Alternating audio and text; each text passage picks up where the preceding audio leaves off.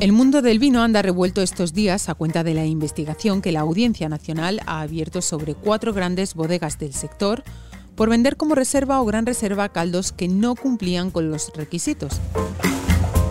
Así que en este episodio nos hemos propuesto hablar de si son comunes este tipo de fraudes y de si hay alguna manera de evitar que nos den gato por liebre en cuestión de vinos.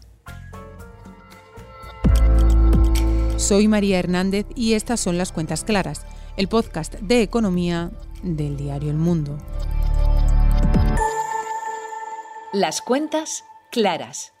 La ciudad de Valdepeñas, a unos 200 kilómetros al sur de Madrid, vive días de revuelo.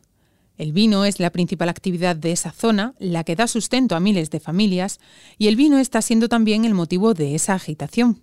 La Audiencia Nacional ha abierto una investigación a las cuatro bodegas más grandes de la ciudad, Félix Solís, García Carrión, Bodegas Navarro y Bodegas Fernando Castro.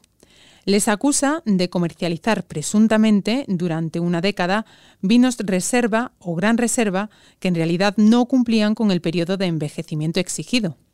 ¿Son comunes este tipo de fraudes dentro del sector? Para hablar de esto y para hablar del sector en general, he llamado a Víctor de la Serna, periodista y crítico gastronómico de El Mundo. Víctor, eh, quería saber si son comunes este tipo de fraudes como los que ha denunciado hace una semana, hace unos días, la Audiencia Nacional, si son comunes ese tipo de fraudes dentro del sector del vino. Pues no lo son, no lo son en general. Lo que pasa es que ahí eh, hemos entrado en, en un mundo un poco aparte dentro del vino en España, que es el mundo de los enormes productores que dominan el mercado, que hacen a lo mejor cada una de estas bodegas que mencionadas, desde luego las dos primeras, más de 100 o 150 millones de botellas al año, y claro, es, es, es una macro, es una cosa más industrial que eh, agroindustrial, como es el, vino en general, ¿no? Y entonces no es tan común. También se inscribe esta última investigación de, unas posibles eh, eh, irregularidades en una ya vieja eh, guerra, digamos, por llamar así, entre las dos principales, eh, no cooperativas, sino empresas privadas productoras de, vino en España, que son García Carrión y Félix, y Félix Solís. ¿Y es fácil hacer pasar un tipo de vino por otro o eso cómo se controla? se debería de controlar pues a través de los consejos reguladores, que son los, los órganos que controlan cada una de las denominaciones de origen, y de los de los sistemas de trazabilidad que existen eh, montados aquí de que se supone pues que se controla que es un reserva un gran reserva son vinos que con diferentes reglamentos según las regiones han pasado x tiempo criándose en barrica y X tiempo, un año o dos años en algún caso, X tiempo más criándose en botella antes de salir al mercado y por lo tanto se han se han refinado, se han eh, mejorado y, se supone que partían de la base de que la materia prima era superior a la materia prima normal. Eh, decir de repente que un vino, en vez de haber estado un año que en barrica que te pide la, eh, el reglamento de tu denominación de origen, que solo ha estado siete meses y tú no has dicho nada y tú lo has acelerado, es complicado hay que llevar un control, un control muy exhaustivo de, de, lo que hacen las bodegas y, claro, yo no sé si ese control es tan exhaustivo y es cómo de fácil es escaparse a él y ahorrándose tiempo de, de, barrica, de tiempo de crianza, sacar al mercado unos vinos con eso tan importante que pone la etiqueta que poner gran reserva sabes que vas a poder cobrar un 25, un 30% más que el que solo pone reserva. Y con el reserva pasa igual frente al que pone crianza. ¿Y ¿Hay algún tipo de vino o alguna variedad que es más susceptible de este tipo de engaños o, o que se presten más a, a, estas prácticas fraudulentas? Bueno, en España eso es en el, en el vino, digamos, no los grandes vinos, los pequeños productores de calidad que están a la altura de los grandes del mundo, eh, esto, esto se refiere sobre todo a vinos tintos, reservas y grandes reservas blancas, pues solo las encontrarás en zonas como Rioja. Eh, es una cosa inhabitual hoy en día porque más no está muy de moda. Y son vinos tintos, son normalmente vinos tintos de la uva eh, dominante en España y más dominante que nunca porque se ha extendido a partir del, del norte de España al resto de España, que es la tempranillo. Y, y yo creo, pues claro, pues eh, se supone que son son reservas y grandes reservas de tempranillo hechas en varias regiones y que alguien, en, en, creo que la Donación de Origen La Mancha, o no sé si en otras, ha descubierto que alguna de las bodegas grandes de ahí pues estaba mm, subiendo de categoría, digamos, de categoría eh, eh, administrativa y por tanto de potencial precio en las tiendas, algunos de sus vinos. ¿Hay alguna manera de, distinguir eh, eh, que en, cuestión de vinos no nos den gato por liebre? entiendo que en las denominaciones de origen y en los consejos reguladores tienen esas pruebas que tienen que pasar y esos estándares que tienen que cumplir, pero no sé si nosotros a nivel del consumidor o personas más expertas eh, como tú, ¿hay alguna manera de, distinguir entre uno y otro? Según la forma de hacer el vino hace unos años en España, generalizada, que era el sistema riojano y, las copias del sistema riojano, pues podía decir que, que notabas mm, el uso de madera de roble, que entonces era madera de roble no tan nueva como otras y tampoco era tan importante, pero notabas más roble en la boca cuando salía un vino al mercado, si era un gran reserva que si era un crianza. Eso te podía dar una pista, pero todo esto es muy difícil de comprobar. Eso se comprueba in situ y con informaciones eh, serias y directas de la producción y la crianza y controles, y, igual incluso controles sorpresa por parte de las denominaciones de origen, o no hay quien lo sepa, o no hay quien lo sepa. ¿Todo vino caro es bueno y al contrario, un vino más barato es de peor calidad? en absoluto. Eso es, eh, depende del nombre que se haya elaborado el vino o la región del que venga. Si tú sales de Rioja, puede ser eh, bastante malo, pero pero siendo bastante malo vas a vender más caro que el pobre señor que sale de, yo qué sé, Calatayud, eh, eh, que es que tiene menos prestigio, digamos. realmente la, la, crítica informada, los, los, expertos, los aficionados, los sumilleres buenos, etcétera, son una forma de referirse. En el mundo, desde hace ya 21 años, hemos tenido una, sección, el mundo vino, que está constantemente catando vinos a ciegas, es decir, sin mirar la etiqueta, sin dejarse influir por la, por la etiqueta y dándoles una valoración.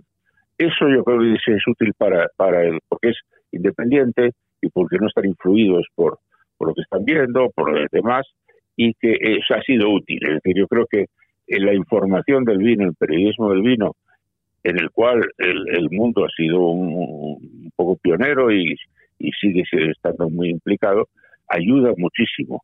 Pero si no, el que te den gato por libre en el vino es demasiado fácil, digamos. ¿Cómo está afectando esta crisis al sector? Se está mm, notando de una manera tan no tan grave porque una parte de lo que se deja de vender en hostelería, lo que llaman oreca, en, en, restaurantes y bares y eso, eh, eh, pues porque ese sector está cerrado, está limitado, y se está recuperando un poco con una mayor compra en supermercados y en tiendas para con consumo a domicilio. Con lo cual, las ventas y, eh, y la producción, etcétera, de 2020 y 2021 no están tan afectadas como, como se podría temer. De todas formas, sí están afectadas y además está el problema de la, pérdida de mercados internacionales, pues porque un gran mercado tradicional para España como Gran Bretaña, con los líos estos del Brexit, creo que debe estar mucho más complicado tener ahí eh, los aranceles nuevos que habrá, que serán mayores, los aranceles que nos opuso el vino español el señor Trump y que han durado hasta ahora por una batalla que no tenía nada que ver con el vino, sino con las ayudas del Estado al RUS, en fin, cosas rarísimas. Eh, eh, eh, está, tocado el sector, y pero el consumo en, en, casero, en familias, durante la pandemia ha compensado en parte ese descenso. Mercados.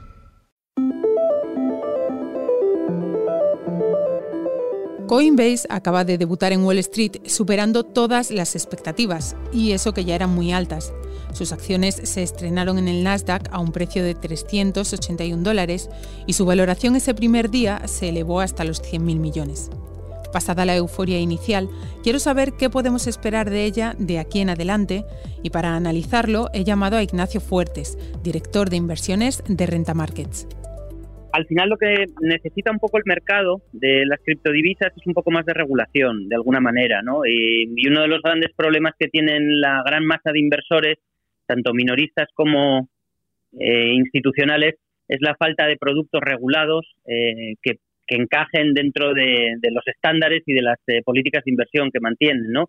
Y una manera muy buena de, entrar a este mundo de las criptodivisas, pues puede ser entre ellas a, a través del propio Coinbase, ¿no? Que no solo te da acceso a, una posible expansión futura del mundo cripto y de la operativa, sino además que en el propio balance de la compañía pues eh, mantienen eh, mantienen bitcoins no y otras eh, criptodivisas no con lo cual en principio debería de traer bastante demanda no para los próximos meses. Es una apuesta adecuada para todos los perfiles de inversores bueno, esa pregunta es un poco compleja. Al final em, es una compañía, es un mercado, es un mercado, em, es un mercado no organizado, pero es un mercado centralizado em, de, de, criptodivisas que va un, un poco en contra del espíritu de las propias criptodivisas, ¿no? Que dentro de, del espíritu de en su creación era básicamente eh, buscar una descentralización ¿no? y, un, una pérdida de, un control central ¿no? que, que, marcara los estándares. ¿no? Pero em, al final es una compañía que tiene unas que, tiene 56 más de 56 millones de usuarios eh, que está en uno de los bueno está en la primera potencia mundial eh, y que ahora muchos inversores van a poder empezar a invertir y la van a conocer más de cerca no con lo cual genera un revenue muy importante y yo creo que es una compañía que, que bueno, que, que, claramente apuesta por el futuro, ¿no? De, de lo que es eh, la descentralización de los de los eh, de los mercados financieros, ¿no? Eh, en el que muchas de las cosas que se han hecho actualmente pues se pueden hacer de una manera más eficiente y muchísimo más económica, ¿no? Y yo creo que Coinbase eh, va un poco en esa misma línea, ¿no? Pero en una nueva revolución, ¿no? Que es la de la descentralización financiera y un poco de la evolución también de lo que son em, lo que le llaman el Internet 3.0, ¿no? Donde van a ser los propios usuarios que a raíz o a través de, lo que es la tecnología blockchain, pues va a permitir retomar el control de los datos, ¿no? Y, eso al final, pues eh, entidades como Coinbase eh, que permiten la, captación de fondos ¿no? y, de, atracción de fondos a, ciertos proyectos, pues van a permitir que todo esto sea una realidad. ¿no? Hasta aquí este episodio 20 de las cuentas claras. Carlos Sonetti está en la edición. Yo soy María Hernández y nosotros volvemos el lunes. Hasta entonces puedes seguir toda la actualidad en el mundo, elmundo.es y nuestras redes sociales. Gracias por escucharnos. Las cuentas claras.